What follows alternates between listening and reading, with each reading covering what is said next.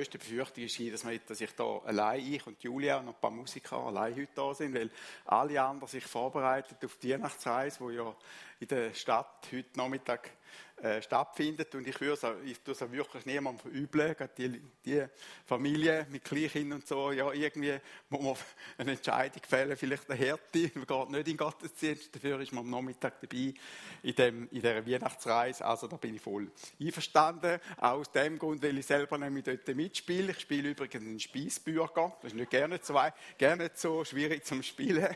ich habe eine relativ einfache Rolle, also da werden wir schon irgendwie über die Bühne kriegen.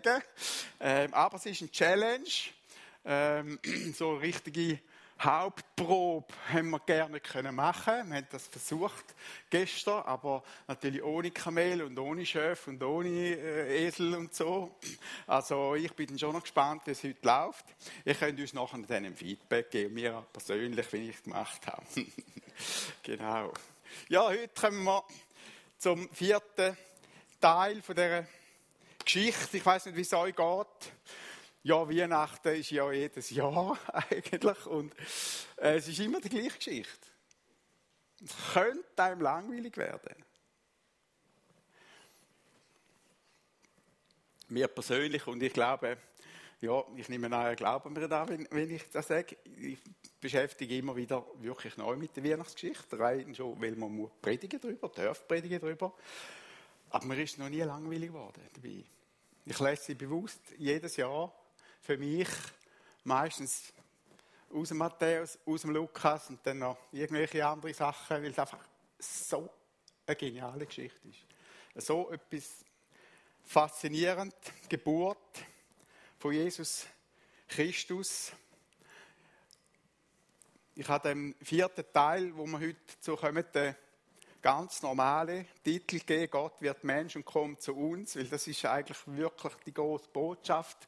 Unverschnörkelt, einfach, nicht englisch, verpackt.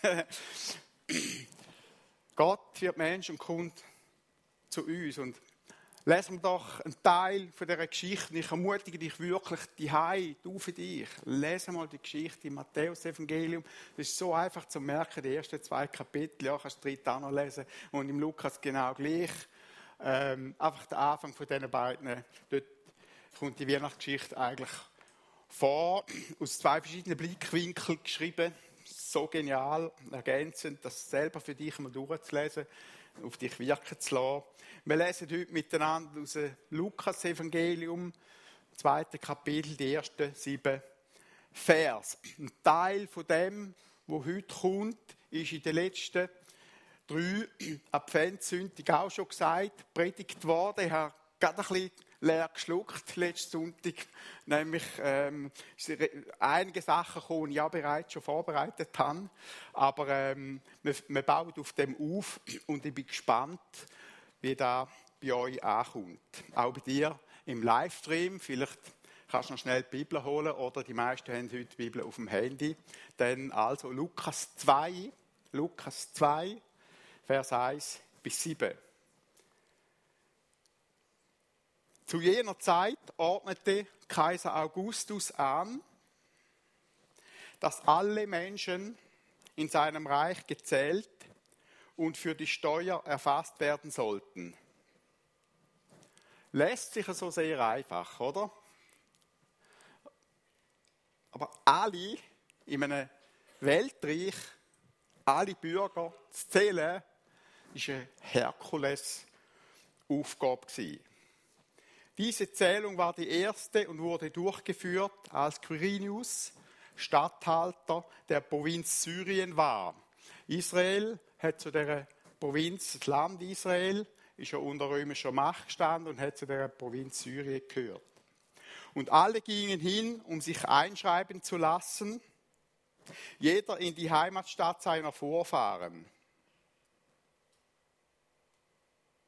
Auch Josef machte sich auf den Weg aus Galiläa, aus der Stadt Nazareth.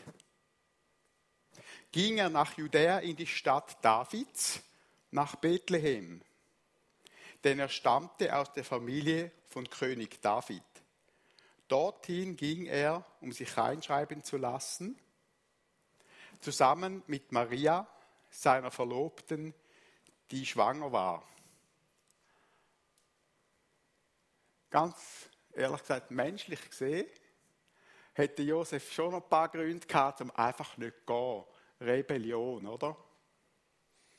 So ein Quatsch. So, man könnte man das nicht anders machen. Es geht ja eh nicht um, nur um die Steuern. Es geht nur um die Macht von diesen Leuten, von dem Kaiser. Und dann noch Maria schwanger, seine Verlobte. Es ist erstaunlich, dass der Josef trotzdem gegangen ist und Maria mitgenommen hat. Und dann in Vers 6, während sie dort waren, kam für Maria die Zeit der Entbindung, also nicht nur schwanger, sondern hochschwanger. Hallo, sind ihr noch da? Ich glaube, eine Hochschwanger nicht noch ein paar andere Ideen gehabt, als so eine doofe Reise zu machen. Zum Beispiel Kinderzimmer einrichten und so.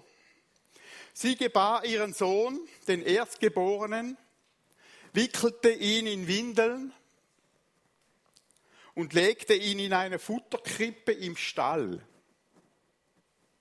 Denn in der Herberge hatte sie keinen Platz gefunden. Ihr merkt, das sind jetzt nur sieben Vers. Und die sieben Vers ein bisschen auf sich wirken lassen, auch noch ein bisschen Fantasie auch noch spielen lassen. Da ist unendlich viel drin. Darum leset die Geschichte einmal für euch durch und staunet einmal mehr, was da passiert ist, was Gott gemacht hat, wie Gott einfache Menschen gebraucht hat, um seine grösste Geschichte zu schreiben. An der Weihnachten ist nämlich da passiert, da, was wir hier gelesen haben, was Gott selber Jahrhunderte voraus, ja, Jahrtausende voraus gesagt hat. Nämlich, dass er selber als Mensch auf die Erde kommen wird. Jetzt müssen wir einfach mal eine Viertelstunde Pause machen und das mal auf uns wirken lassen. Alle die Verheißungen, sind Dutzende von Verheißungen, wir kommen noch auf die eine und andere, über das Kommen von dem Messias haben sich an dem Moment, in dem Moment, in dem Weihnachtsgeschehen erfüllt. Es gibt noch andere Verheißungen, die nachher kommen, aber die, wo es darum geht, dass Jesus kommt, der Messias kommt, die haben sich alle auf einen Schlag mit dem Erlebnis erfüllt. Dutzende von Verheißungen. Unmittelbar gehen wir jetzt ein bisschen rein in das eine oder andere von diesen Verheißungen. Ich denke, wir machen ein bisschen einen theologischen Aufbau oder einfach mal einen historischen, biblischen Aufbau, machen ein bisschen Bibelarbeit miteinander. Unmittelbar nach der Schöpfung vom Mensch und ihrer Abkehr, also dem Sündenfall, wo der Mensch Gott den hat, hat Gott trotzdem gesagt, und das ist ja schon erstaunlich, da ist ganz schon Vergebung und Versöhnung drin. Erstens hat er weiter mit ihnen kommuniziert und geredet. Und zweitens Mal hat er ihnen einen Erlöser versprochen. Das eine wird kommen, der wird dem Teufel und dem Bösen den Kopf zertreten. 1. Mose 3,15. Er wird der Schlange den Kopf zertreten. Das ist die erste Prophezeiung praktisch auf der ersten Seite der Heiligen Schrift schon, das Kommen vom Messias vorausgesagt.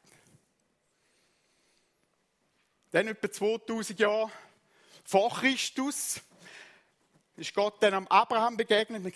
Die Geschichte vom Abraham ist auch so eine. Abraham und Sarah sind zwei. Dass du ihren Nachkommen, und ist dort bewusst einer speziellen Stelle, ihren Nachkommen gesagt, das heißt Einzahl, ihren Nachkommen, die ganz, durch ihn, die ganze Welt wird gesegnet werden. 1. Mose 22, Vers 16 bis 18. Dein Same soll die Tore der Feinde besitzen und durch dein Same sollen alle Völker gesegnet werden.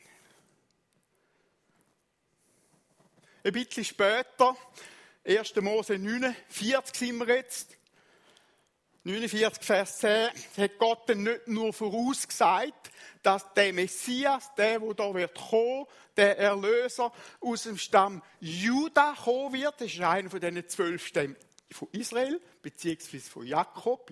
Israel ist ja nur ein anderer Name für Jakob. Das ist der Name, wo Gott dem Jakob gegeben hat, Israel. Hat nicht nur vorausgesagt, dass der Messias aus dem Stamm Juda wird kommen, sondern durch den Prophet Jesaja im Kapitel 9, Vers 6 hat er auch vorausgesagt, dass er aus der Familie von dem legendären König David wird kommen. Aus dem Grund hat man Jesus dann ja auch gesagt, der Löwe Juda oder Sohn Davids. Im 1. Mose 49,10 lesen wir, das Zepter von Juda wird nicht weichen, noch der Stab des Herr, dieses Herrschers, bis der Held, und damit ist eben der Messias gemeint, bis der Held, bis der Messias kommt. Und dann die Jesaja-Stelle, Jesaja 9, Vers 5 bis 6. Denn ein Kind, das ist die, eine der ganz, ganz großartigen Stellen. Hey Leute, im 8. Jahrhundert vor Christus, die Jesaja, erfüllt vom Heiligen Geist, da, was er da rausgelassen hat, hat ganz sicher nicht mit seinem Verstand übereinstimmen. Es ist unmöglich. Jungfraugeburt. Denn, äh, da steht, denn ein Kind ist uns geboren. Ein Sohn ist uns gegeben. Und die Herrschaft ruht auf seiner Schulter und des Friedens kein Ende auf dem Thron Davids und seinem Königreich. Jesaja, voll Geist, das hat er da rausgelassen. Und dann, nochmal ein bisschen später, aber im gleichen Jahrhundert, der Micha war nämlich ein Zeitgenosse von Jesaja, hat der Micha gesagt, nicht nur gesagt, dass er wird kommen, sondern wo der Messias wird geboren werden. Also es wird immer enger, kommen immer mehr Details dazu. Es wird präzisiert, ganz typisch für Gott, wo er wird geboren werden. Matthäus 5, Vers 1. Und du, Bethlehem, die du eine, die kleinste Stadt bist in Juda, aus dir soll kommen, der in Israel Herr sei, dessen Ausgang von Anfang und von Ewigkeit her gewesen ist. Nur nebenbei gesagt, Bethlehem, Bethlehem heißt das Haus des Brotes. Auch da einfach genial. Und damit nicht genug, hätte Daniel, der Prophet Daniel, einer der ganz großen Propheten im Alten Testament, nicht nur gesagt, eben, dass er kommt, nicht nur wo er kommt, sondern er hat praktisch aufs Jahr vorausgesagt, wenn der Jesus kommen wird. Daniel 9, Vers 25. So wisse nun und gib Acht. Von der Zeit an, als das Wort erging, Jerusalem wieder aufzubauen, bis ein Gesalbter kommt. Ein Gesalbter ist ein anderes Wort für Christus. Jesus Christus, Yeshua Hamashiach. Hamashiach ist das Wort gesalbt. Das ist das gleiche Wort wie Christus, bis ein Gesalbter kommt, ein Fürst kommt und es wird es sieben Jahrwochen, in einigen Übersetzungen steht nur Wochen, aber es sind eigentlich, im Hebräischen ist es klar, dass es um Jahrwochen handelt und 6 und 62 Jahrwochen. Liebe Freunde, wenn man 7 und 62 zusammenzählt, dann gibt es 69 Jahrwochen. Da mal 7, weil es eben eine Jahrwoche ist, kommen wir auf 483 Jahre.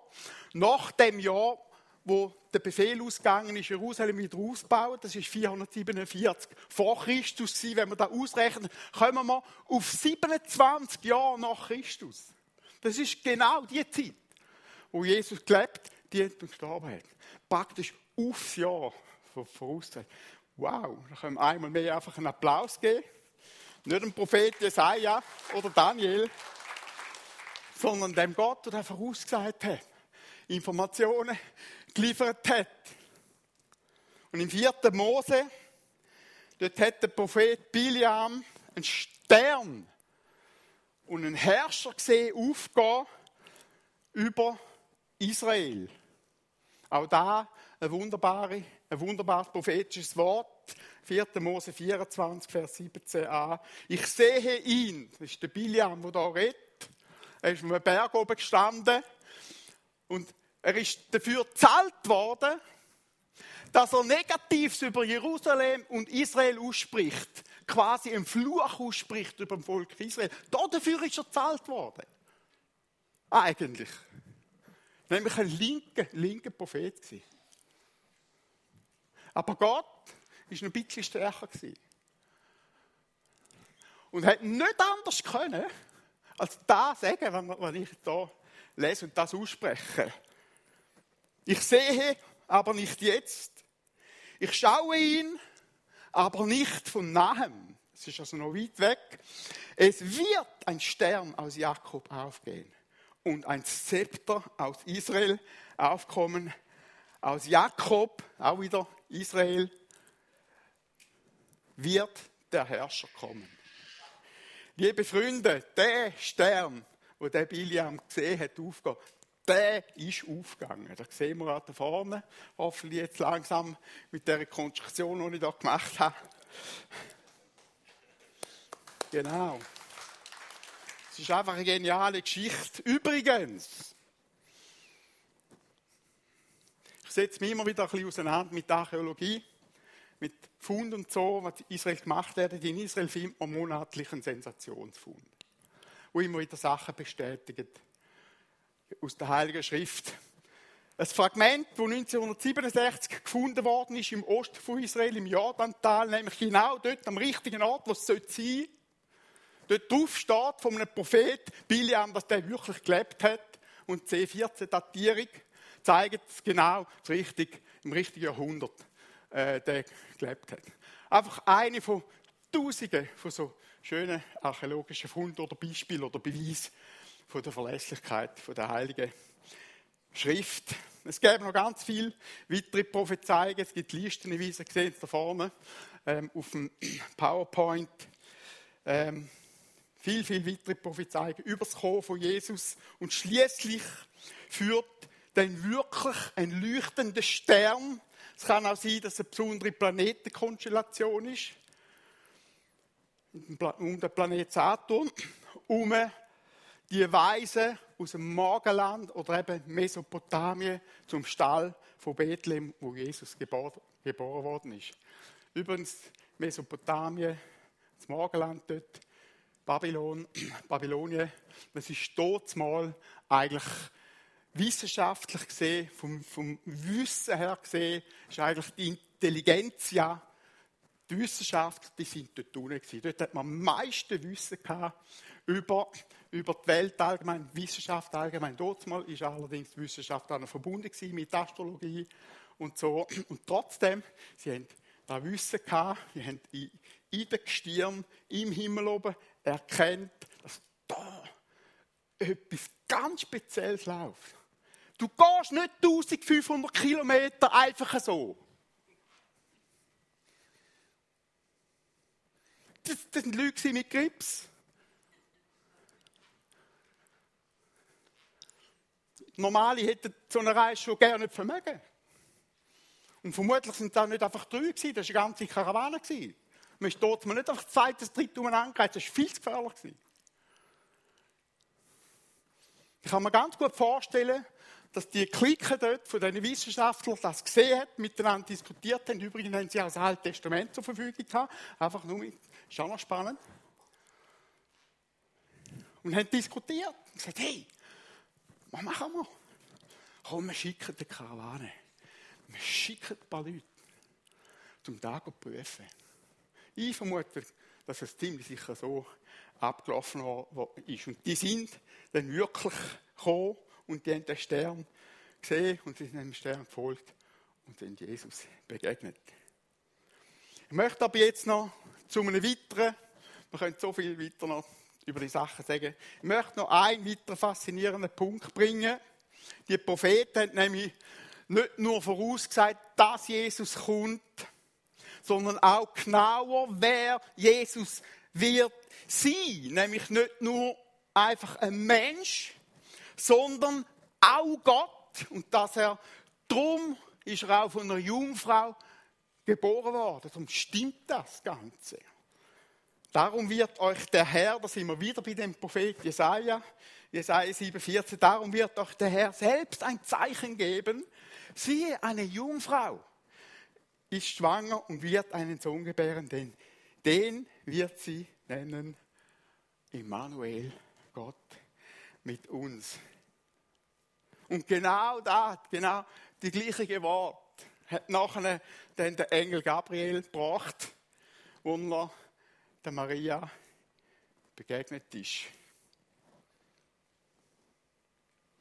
Viele weitere Bibelstellen machen klar und zeigen schon im Alten Testament, dass der Messias von der Ewigkeit her gekommen ist und war. Und dass er darum mehr als nur ein Mensch hätte können sein und dass Jesus Christus darum Gott selber zu uns kommt. Als Sohn von Maria ist er 100% Mensch auf dieser Seite. Und als Sohn von Gott ist er gleichzeitig 100% Gott gewesen. Johannes, einer von diesen zwölf Jüngern, Johannes Evangelium 1, Vers 14 beschreibt mit diesem Wort, das Wort, damit ist das göttliche Wort, göttliches Logos gemeint, wurde Mensch und wohnte unter uns und wir sahen seine Herrlichkeit, eine Herrlichkeit als des eingeborenen Sohnes vom Vater, voller Gnade und Wahrheit. Eine von den Stellen, wo das so schön beschreibt, wer Jesus Christus ist, Gott und Mensch. Und liebe Freunde, Jesus hat auch nur so, auf die Art, mit der Persönlichkeit, können Gott und Menschen miteinander verbinden, weil er selber war. Er hat nur darum können die Brücke schlagen, die es braucht hat zwischen dem Himmel und der Erde. Und das ist da, wo wir an Weihnachten feiern. Nicht nur das Wunder von seinem Kommen, wir feiern gleichzeitig das Wunder von seiner Person, von seiner Persönlichkeit. Die Einzigartigkeit von Jesus Christus als Gott und Mensch. Und darum begegnet mir in Jesus nicht einfach nur einer historischen Person, einer genialen historischen Person, einem genialen Mensch. Studiert in den Schriften, studiert in den Evangelien das Leben und die Persönlichkeit von Jesus. Das trifft einem. Es ist extrem berührend, seine Persönlichkeit. Aber man begegnet, man begegnet ihm nicht nur an einem Menschen, an einer historischen Person, man begegnet ihm Gott selber. Das ist das Großartige an Jesus. Darum hat auch der Thomas, auch einer von diesen zwölf Jüngern, von den engsten Jüngern, der so sehr nah mit Jesus unterwegs war, hat aber immer wieder Zweifel gehabt. Er war immer wieder unsicher. Stimmt das? Und dann auch bei der Auferstehung und so unsicher. Zweifel. Man hat ihm gesagt, Thomas der Zweifler. Vielleicht bist du auch so einer. Das ist nicht verboten. Es ist nicht verboten, fragen, ha, ehrlich zu dir zu stehen und zu sagen, hey, Jesus hat dich nicht verurteilt. Wir dürfen unsere ganz menschlichen Fragen haben, das ist so schön. Aber Jesus hat Folgendes gemacht, er sagt, Thomas, noch du verstehst, nimm deine Hände und leg sie in meine Wunde.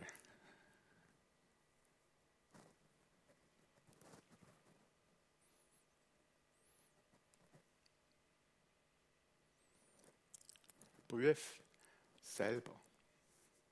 Ich lade dich ein. Jesus ist da.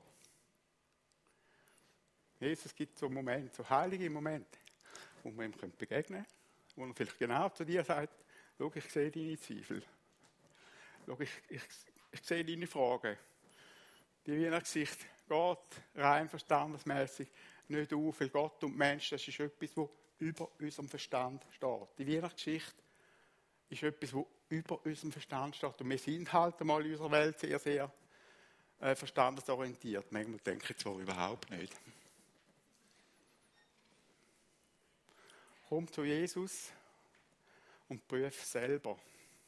Und wisst ihr, was der Thomas nachher gesagt hat, wo er es gemacht hat?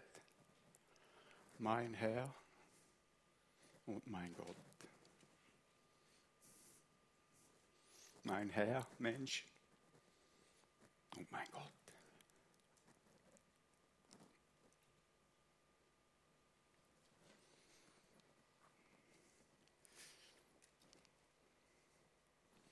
Die Einzigartigkeit von Jesus. Die bekennen wir zum Beispiel auch im apostolischen Glaubensbekenntnis, wo praktisch alle Kirchen miteinander verbindet, in steht, wir glauben, zuerst steht, wir glauben an Gott, den Vater, und so weiter. Nachher steht als Fortsetzung, wir glauben an Jesus Christus, seinen eingeborenen Sohn, unseren Herrn, empfangen durch den Heiligen Geist, geboren von der Jungfrau Maria. Da steht auch wieder das Glaubensbekenntnis. Es gibt auch ein Lied, wo wir ab und zu auch da bei uns singen, wahrer Gott und wahrer Mensch.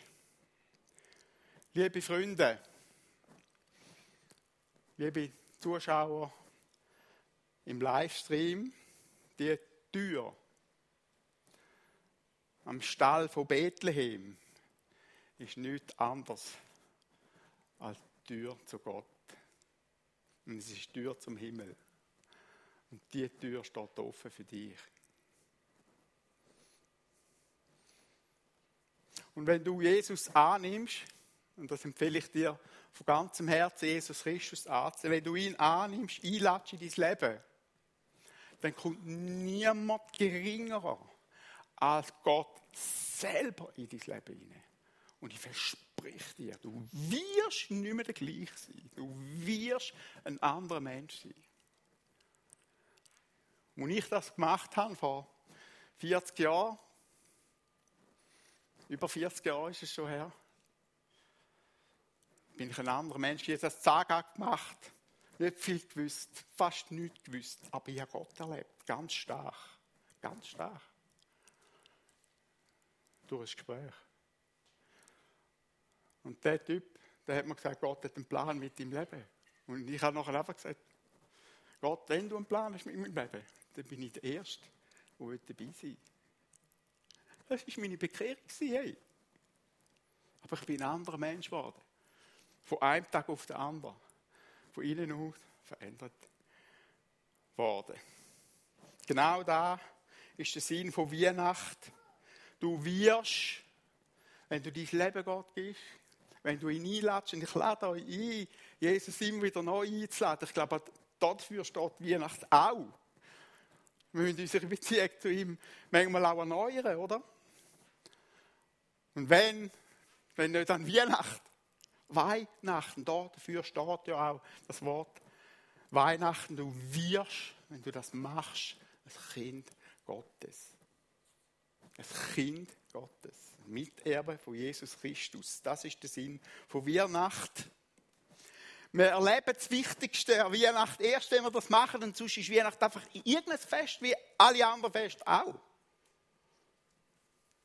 Wenn wir das nicht machen, wenn das nicht passiert in deinem Leben hinein, meine Empfehlung darum, lass gerade die Weihnacht, da Weihnachtsfest, der Gottesdienst vielleicht nicht an dir vorbeigehen, ohne dass du Jesus in dein Leben einladest, auch wenn das zögernd ist, wenn das saghaft ist, wenn das unsicher ist.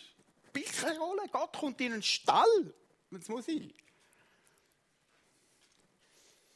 Zu den Tieren. Der hat keine Berührungsängste. Der kommt. Er kommt, wo, du, wo er eingeladen wird.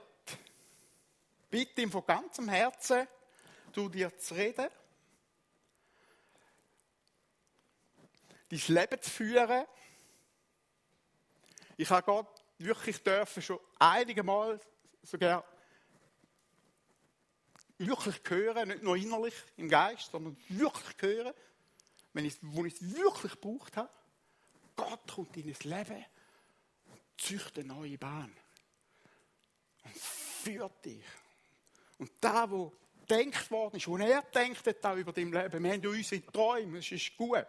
Aber Gott hat auch seine Träume, er hat seine Gedanken. Er hat seine Pläne, seine Absichten.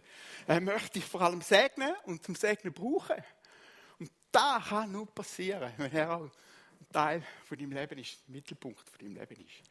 Dann kommt eine neue Spur in dein Leben. Und das wünsche ich dir von ganzem Herzen. Lass die Weihnachten nicht vorbeigehen, ohne dass du da einen Stopp machst und sagst, halt sicher, jetzt habe ich schon so viel Mal Weihnachten gefeiert. Damals feiere ich es richtig.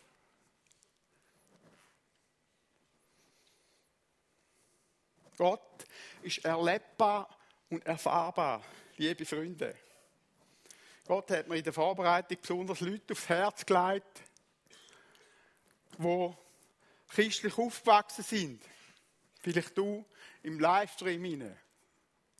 Vielleicht du da, christlich aufgewachsen, aber irgendwie wieder entweder Abstand genommen oder doch nicht richtig eingehängt mit dem Gott, mit dem Glauben, mit Jesus.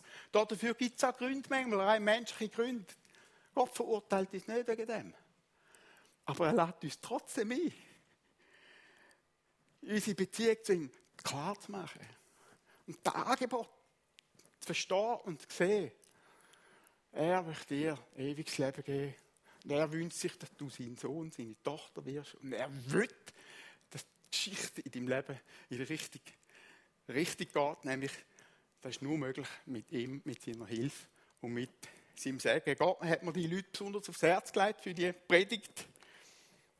Und wie gesagt, manchmal gibt es Gründe, warum man Abstand genommen hat. Es gibt Verletzungen.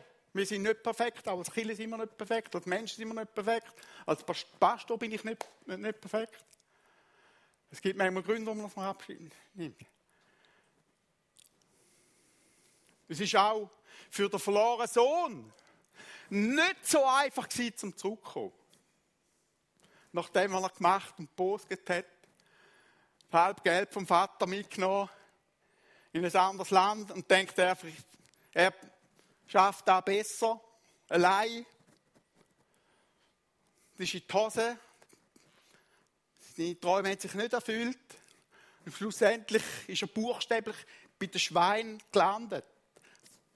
Tief am Boden unten, tief am Boden unten. Es ist nicht einfach, dann aufzustehen. Und dann zurückgehen und sich eingestehen. Lesen mal die Geschichte in Lukas 15 wenn er die Gedanken, die er dort macht, das ist ein Gleichnis, das Jesus erzählt, eines von den Schlüsselgleichnissen, wo das Herz vom Vater besonders zeigt. Die Gedanken, die sich der verlorene Sohn dort macht, es ist nicht einfach gewesen, zum zurückzugehen, aber wisst ihr, warum ist er zurückgegangen? Weil er gewusst hat, sein Vater liebt ihn immer noch. Sein Vater liebt ihn immer noch da hat er irgendwie in seiner Vergangenheit, Kindheit, Jugendzeit, da ist ihm geblieben. Und da möchte ich dich wirklich ermutigen, egal wo du stehst, wenn du vielleicht ein bisschen Abstand genommen hast, was für Gründe auch immer, Gott klagt dich nicht an, aber Gott lädt dich heute ein, zu ihm zu kommen, zurückzukommen, von ganzem Herzen. Jesus beschreibt in dem Gleichnis so wunderbar sogar, dass der Vater ihn hat gesehen kommen und dem dann entgegengerannt ist. Es steht nicht wirklich gerannt. Entgegengerannt. Nicht einfach nur, ja, mal schauen, mal schauen, sollen wir, er soll zuerst mal kommen. So würden wir wahrscheinlich uns verhalten, oder? So ein bisschen richtig, oder? Er hat ja all den Scheiß verbockt. Jetzt, jetzt lassen wir mal hören, oder? wie er sich da erklärt, oder? Nein, in dem Gleichnis ist Jesus erzählt und Jesus möchte in dem Gleichnis das Herz vom Vater zeigen. Ist der Vater ihm entgegengerannt, hat ihn geküsst, hat ihn umarmt, obwohl er schmutzig und verlumpt war. Und hat ihn nachher wieder voll aufgenommen. Als Sohn Ich lade dich darum ein, auch heute. Komm, gerade jetzt, zur Krippe. Julia hat bei der ersten Predigt von der Adventserie gesagt, was ist dies Bethlehem? Mögt ihr euch erinnern? In Bethlehem steht die Krippe, komm zur Krippe, wo Jesus ist und mach für dich die Tür auf. Es ist die Tür vom Himmel, es ist die Tür zu Gott, es ist die Tür zu einem neuen Leben. Komm jetzt zur Krippe. Jesus wartet auf dich.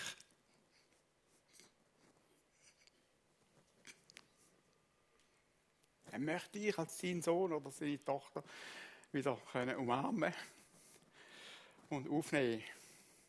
Johannes, der gleiche Johannes, den wir vorher schon gelesen haben, 1, Vers 17, das ist nur ein paar Vers weiter unten. Das Gesetz ist durch Mose gegeben. Die Gnade und Wahrheit ist durch Jesus Christus geworden. Vielleicht ist jemand da, vielleicht bist du gerade im Livestream, wo einfach jetzt merkt, den Schritt muss ich jetzt machen, ich möchte machen, ich möchte mein Leben neu Jesus geben. Ähm, dann kannst du das jetzt machen, du kannst das die machen. Der Paulus hat einmal gesagt, jetzt, heute ist der Tag des Heils. Und jetzt ist die Zeit der Gnade. Jesus bei seiner ersten Predigt in Nazareth hat Folgendes gesagt, bei seinem ersten Auftritt, offiziellen Auftritt als Messias, als Sohn Gottes. Heute, so ihr meine Stimme hört, sind diese Worte erfüllt und verstockt eure Herzen nicht. Heute, es gibt es heute, es gibt das göttliches heute, vielleicht gerade jetzt für dich und hat die Leute mit diesen Worten in die persönliche Nachfolge geführt. Vielleicht ist mal ganz gut, dass er die Weihnacht nicht so viel Lichter hat. Haben das gemerkt? Strommangel und so. Wie die Drittlampe leuchtet und so. Vielleicht ist das mal ganz gut. Damit da Licht, wahre Licht, das richtige Licht, richtig zum Leuchten kommt. Auch in deinem Leben. Ich wünsche dir da von ganzem Herzen. In ihm, in Jesus Christus, ist Gott Mensch geworden. Werden wir noch stillen zum Gebet. Wenn jemand wünscht, dass ich speziell für ihn bete, dann soll er doch die Hand aufheben, wenn jemand wirklich sagt, mal, die Botschaft, ich möchte einhängen, ich möchte einen neuen Anfang machen mit Gott. Kannst auch du die Und ich danke dir jetzt, Jesus, von ganzem Herzen für den, einfach für den Gottesdienst. Danke, dass wir Weihnachten feiern. Danke, dass wir ganze Adventszeit dafür, wo wir uns einstimmen drauf wo wir uns können auseinandersetzen mit der grössten Geschichte aller Geschichten. Danke dir, Herr, gibst du uns Moment, Moment im Zeiten im Kirchenkalender. Du gibst aber auch Zeiten, ganz persönliche, wo du uns begegnest, wo du reinredest in das Leben hinein und du dich wirklich offenbarst.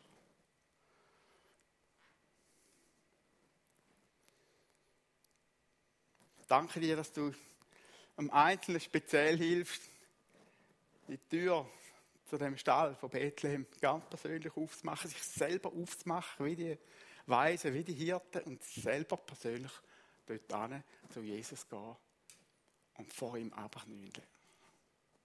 Und den aufnehmen als Herr, als Heiland. Danke dir vielmals, Jesus. Danke, dass du gekommen bist. Danke dir, dass wir dich kennen. Danke, bist du persönlich ein liebender Gott. Danke für die Pläne, die du hast danke auch einfach, dass du mit jedem Einzelnen gehst, in seiner Familie rein, die Weihnachten zu feiern, dieser Zeit Zeugnis und Licht sein von dieser Botschaft, von der genialsten Botschaft, die es gibt, zu erzählen. Danke dir vielmals, dass du jedes Einzelne von uns führst. Amen. Amen. Klingt segnet.